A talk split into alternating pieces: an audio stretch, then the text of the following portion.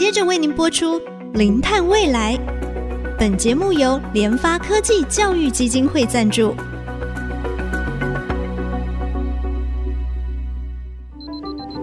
前瞻能源新方向，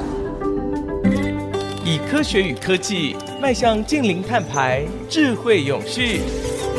与您一同开创零碳未来。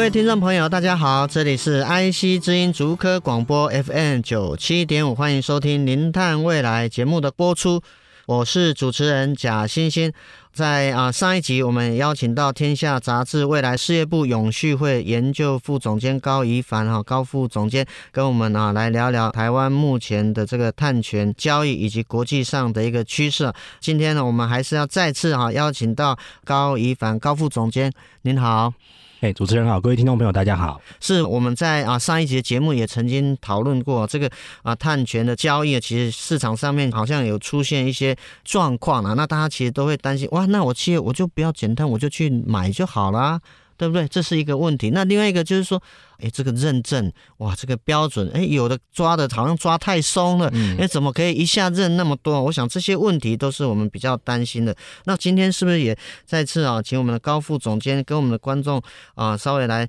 谈谈，就是说，那现在很多的这个环保团体跟气候的专家，其实他们都担心这个碳权，就是可能会有所谓漂绿的问题出现。那目前大家对这个碳权的疑虑到底是什么？那我们应该要怎么样来避免这样的情形？是的，呃，其实我在天下杂志之前，我的前东家是台达基金会哦，他们每年都有跑这个联合国的气候会议啊，是，所以那时候每年那个碳交易、碳市场、碳权都是很红的那个关键字哦，也有很多相关的讨论。的确，如贾博士所说，其实有一派的环保团体，其实从头到尾就是反对这种形式，因为他们觉得那个只是会把一些金融市场的一些炒作方式换到环境这个市场，就是如果以后二氧化碳是一个可交易的，那会不会变相的？大家都在制造二氧化碳，因为它是一个可交易、有价值的产品，嗯，反而没有在用力减碳。那第二个就是说，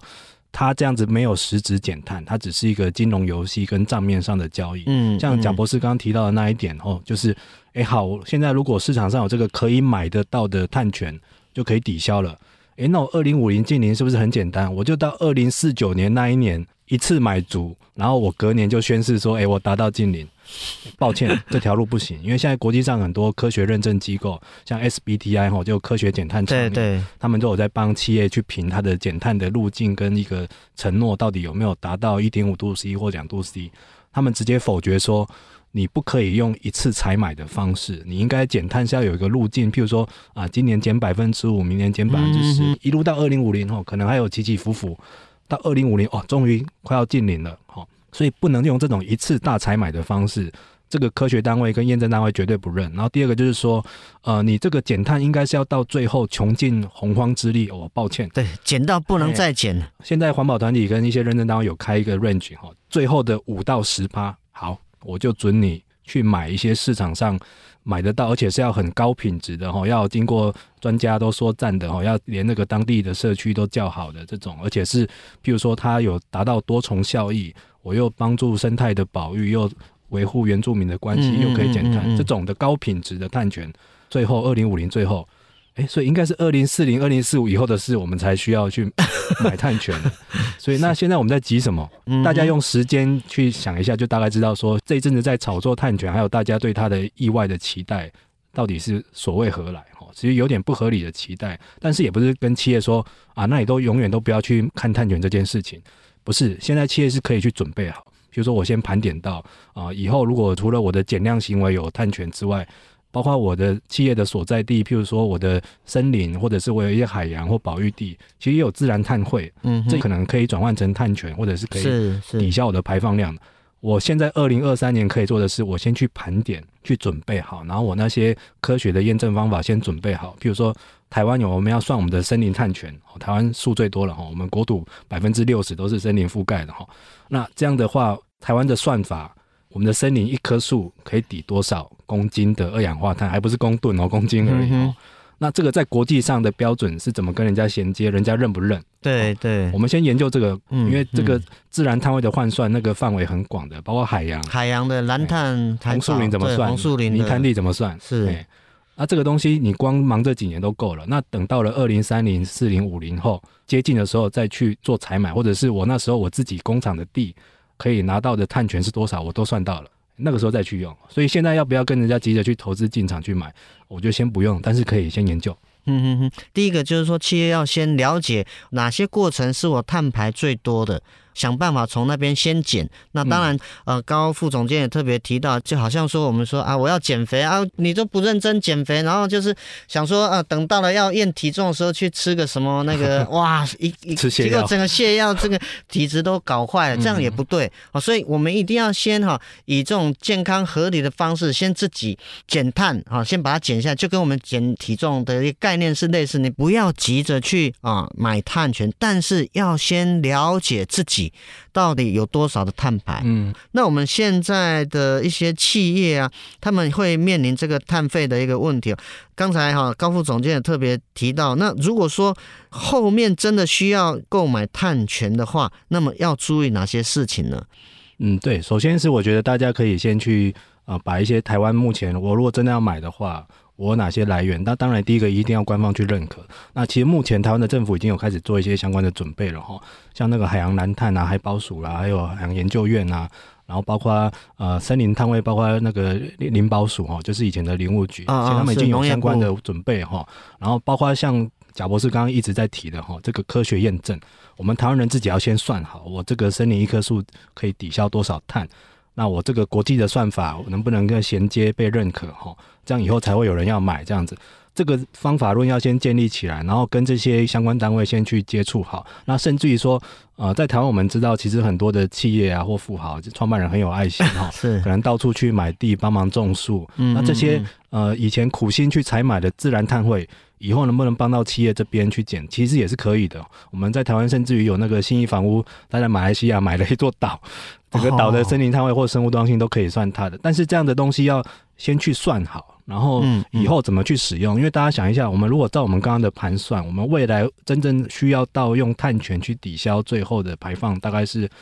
二零五零的前一刻哈，就是我们的减碳的最后一里路了哈。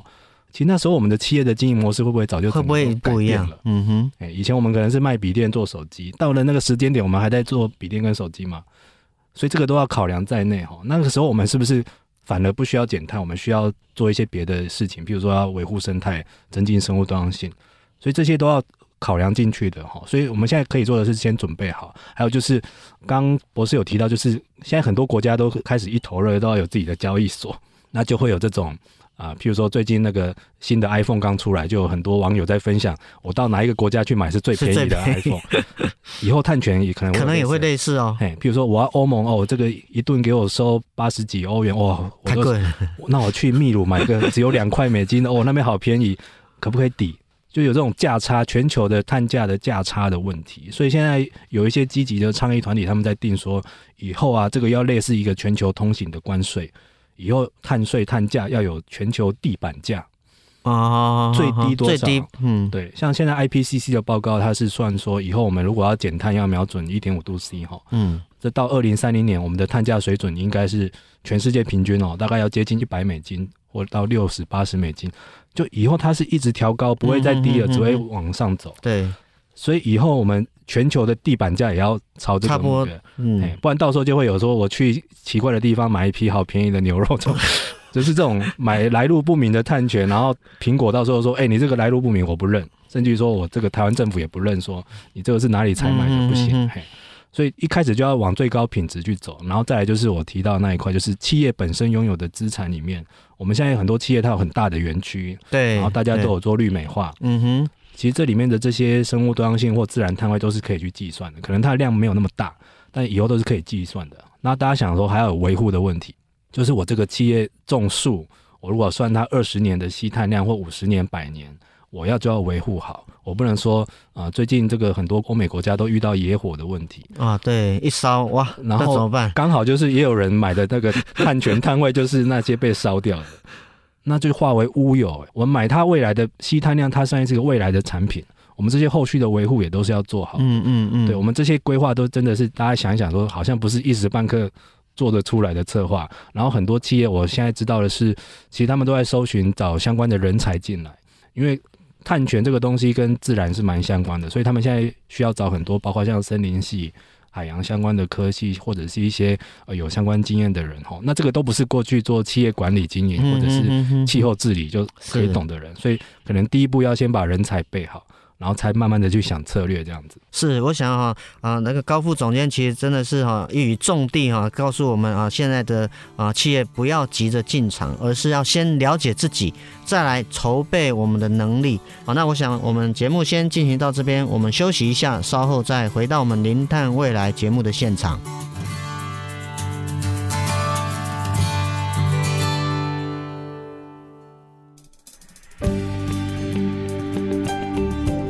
欢迎回到我们零碳未来节目的现场啊，我们还是要啊跟我们的高副总监啊一起接续哈我们这个碳权的一个呃话题哦。那当然除了啊最近环保团体会担心啊大家都不努力的减碳啊，而是在市场上去买碳权哦，用这样的一个比较消极的方式来减碳哦，这样子对我们全球整个啊减量的一个目标可能啊真的是会更难去达到了。那我想最近有一个新闻应该是美国的。这个 CCA 的法案哈，听说它的这个碳关税也即将上路。那我们的中小企业应该要怎么应对？我想，因为我们台湾很多的这个出口，像美国应该是最大宗的哈，欧盟可能是其次哈。那所以我想就是说，是不是也请啊我们的高副总监跟我们听众朋友稍微简单讲一下美国的 CCA 这个法案，还有跟欧盟这个 CBAM 有没有一些啊相同之处或者是相异之处？嗯，其实这个背后原理都蛮接近的哦。其实欧盟 C ban 开第一枪哦，它是二零二一年，两年前那时候，其实欧盟就是呃，它减碳了快二十年之后，发现它有点被不公平的对待 这样子。为什么都只有在减？对，为什么我这很努力减，然后我们的境内的厂商还是去买一些很高碳的产品，或者是我这边努力减了之后，我的厂商去出口到别的地方，反而变成说啊，人家说啊，你的东西太贵了。因为我把它简单成本花进去，对对，所以后来他就是一怒之下，他就是说，那我搞一个 CBAM 哈。那其实他们之前就是各国都已经有一些默契了，因为那时候那时候欧盟 C band 一提出构想的时候，就曾经有一些国家就扬言说他要告到 WTO 世界贸易组织，说你这是一个违反公平、不合理关税啊，或者是它是一个绿色的贸易壁垒。哎，假环境之名还是什么？嗯，我觉得这个背后是一个无法抵挡的，因为现在欧盟之后，包括像美国的 CCA 哈，清洁竞争法案，还有日本也有相关的一些措施想要提出来，就是呃，我们这个形容词叫做绿色长城。现在各国都在盖绿色长城，就是以后哎，好啊，我们全球要减碳，那以后我就要用。合理的行为来阻挡这种高碳产品进来，或者是让我的有这种竞争力的产品卖去别的国家，受到公平的对待，这样弥平我的价差。所以以后啊，我觉得也不用只看欧盟或美国了，全世界可能都有类似的措施。那厂商也不要太侥幸，就是逃得了一时，逃不了一世哈。我也觉得很多现在企业会算啊，因为欧盟呢只有先公布五种产业跟产品的厂商，那很多企业就说应该下一个会不会是我，或者是。啊，我们家输欧的产品不多，那没关系，我就躲过一劫。那你能够不输美不输日吗？不输东南亚？哪一天连泰国都在说我要有关税的时候，你会觉得哇，无处可逃了。哦、嗯，那所以这个东西，我就觉得先练好身体哦，先把我的碳竞争力做好。只是说我这个现阶段我的这个价差，欧盟这个 C band，它现在在欧盟，它一顿收八十几欧元这么高的价格，以后我台湾如果明年我开始收我的碳费。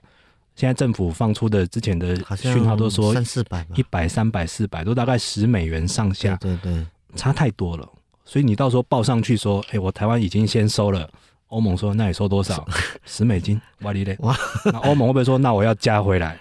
一定会的嘛，哈。所以我觉得政府也要相对应的给大家一个未来的竞争环境，就是我未来的碳定价。我不管是税费或者是交易，我只会让这个市场越定越高。那厂商也要做好心理准备。其实我觉得现在不管在谈这样的议题，谈到最后都是我们的目标已经画好，二零五零是净零，是，是，所以未来的碳排就是零。所以你不管现在做什么，我就是到二零五零还剩不到三十年，不好意思，二十几，就是要零了。所以你不用再讨了，你以后想办法做到接近近零，然后最后一里路看能不能用一些碳权，或者是我们想到，对，呃，其实我们都在之前在几年在谈哪个产业最难减碳，我们那时候会比哦，钢铁、钢铁、水泥吧，运输、航空。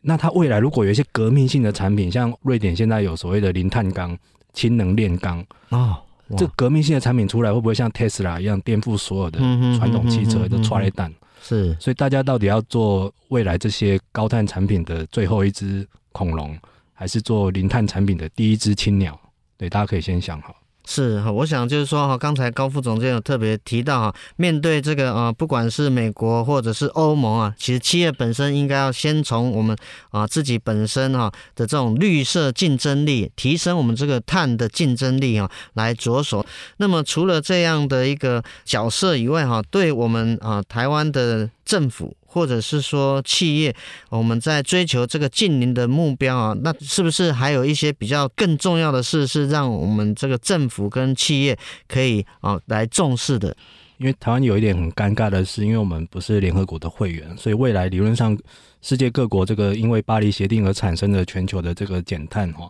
呃，理论上我们不在它的约束范围内哈，但是我们的厂商又全世界全世界都做生意，而且是很重要的供应链的角色。所以我们的厂商超级急，所以现在变成一种吊诡的现象是，民间单位会比政府还要急，然后希望政府做出一些更积极的减碳的目标或路径。嗯，所以像现在呃，世界各国都已经在说哈，二零五零要净零，所以二零三零基本先减半。嗯哼，你如果连二零三零减半都达不到，大概后面就不用谈。对，但是你看现在台湾的国家目标喊出来是二零。三年是 二十四趴加减一，对对对，所以就是已经落后国际的标准太多了，所以所以现在很多企业它是没办法，它就靠自己来了。所以现在包括像我猜未来我们的碳权碳交易有可能照这样的模式，是以后有可能就是企业它可能也要因应未来的碳权市场，它可能会先去国外的交易所。它先开一个账户，因为很多企业也是全球去布布局，那各国都有分公司。他先准备好，他可能各地都有账户，然后说生产基地也要先准备好。哎，那到时候多一个管道，多一个未来的布局的机会，这样子。那但是我会觉得，大家还是会看政府的脸色啦。所以政府在这方面的，呃，其实我觉得现在有时候不是在比说政府要管厂商管得更严一点，哈，是现在厂商也在挑选他去投资的地方。所以未来，譬如说欧洲国家也来台湾投资，他觉得，哎、欸，你这个台湾政府是很积极的减碳的，嗯，所以我会吸引我来这边的一个一个动力之一也是这个。所以包括我们的一些能源的相关的税费、碳权、碳交易相关的政策都要准备好。然后重点是现在真的大家都在比积极的，没有人在比落后的。嗯，所以包括以前台湾啊，我记得那时候去问说我们的碳费要收多少钱，通常台湾就说我们先看我们的邻国新加坡，那新加坡它已经宣布了哈。它未来它要加到一吨三十美金以上，哦，而且二零二六年就要加了。新加坡一开始也是四五美金而已，但新加坡已经知道未来就是要收这么多，而且它很早就公告跟厂商说了。那我在新加坡驻厂的厂商就有时间，就有时间先准备。所以你这个未来路径越清楚，厂商就越会准备。厂商不怕难，但是怕未来目标不清楚。是高副总监，其实一语中的哦。其实我们啊、所有的企业啊、厂商啊，其实是非常有科技上的一个创新跟这个力道等等。其实，在全球大家有目共睹，但是我们最怕就是没有目标、没有方向。那是因为净零这一场战争，它的目标非常的清楚。科学家就是告诉我们。为了要让地球的温度在二一零零年不要超过一点五度或两度，我们就是在二零五零要达到近零。如果二零七零，达到近零，大概就会超过两度左右哦，所以这个目标，其实科学家告诉我们，我们还是有机会，还是有希望抑制整个地球的发烧的程度。因为如果说我们现在什么都不做，在二一零零年最坏的状况，大概三点五度到四点七度左右，那是非常难以想象的一件事情啊。那我们从今年全球各地啊，整个一个极端天气气候事件层出不穷，森林野火这边烧那边烧，连不该出现森林大火的这个北北欧啊，莫斯科等等，连在夏威夷也出现这个 宛如这个啊地狱之火的这样一个场景哈，所以我们可以看到，地球没有时间在等我们这些人们还搞不清楚目标，科学家已经把这个目标很清楚告诉我们：二零五零近零。所以我们的国家要把这个目标路径先把它定出来，长远的目标二零五零要近零，所以我在二零三零要达到多少呢？当然，我们如果前半段落后，那是不是后半段我们就要更要加紧努力？我们有没有把这样的一个策略规划？总量都把它定出来，定出来之后，我们企业就有办法啊，在这一场全球的一个绿色竞争上面，在碳竞争上面，自然可以找出一条活路。那么，面对我们这一场啊气候的战役哈啊，国家的目标赶快定出来。如果我们在二零三零、二零五零啊这个路径。定出来，那么我们凭借我们过往啊台湾企业的这种啊竞争力、创新力，我们是可以迎刃而解的。所以，我们政府啊要带头哈，把这个目标定出来，我们自然就能够有所依循。那当然，面对全球啊现在的这个碳权、碳交易市场的一个混乱，这边呢也谢谢高副总监有特别提醒我们企业，我们要先盘点我们啊企业本身的这个啊碳的来源，之后要提升啊我们。整个减碳、绿色、人才、人力的资源啊，我想这个是非常重要的一环哈。今天的节目就进行到这边，我们再次感谢天下杂志未来事业部永续会的研究副总监高宜凡高副总监，我是贾欣欣，下周同一时间我们再会。本节目由联发科技教育基金会赞助播出，联发科技教育基金会。邀您一起响应净零碳排，以知识驱动更好的未来。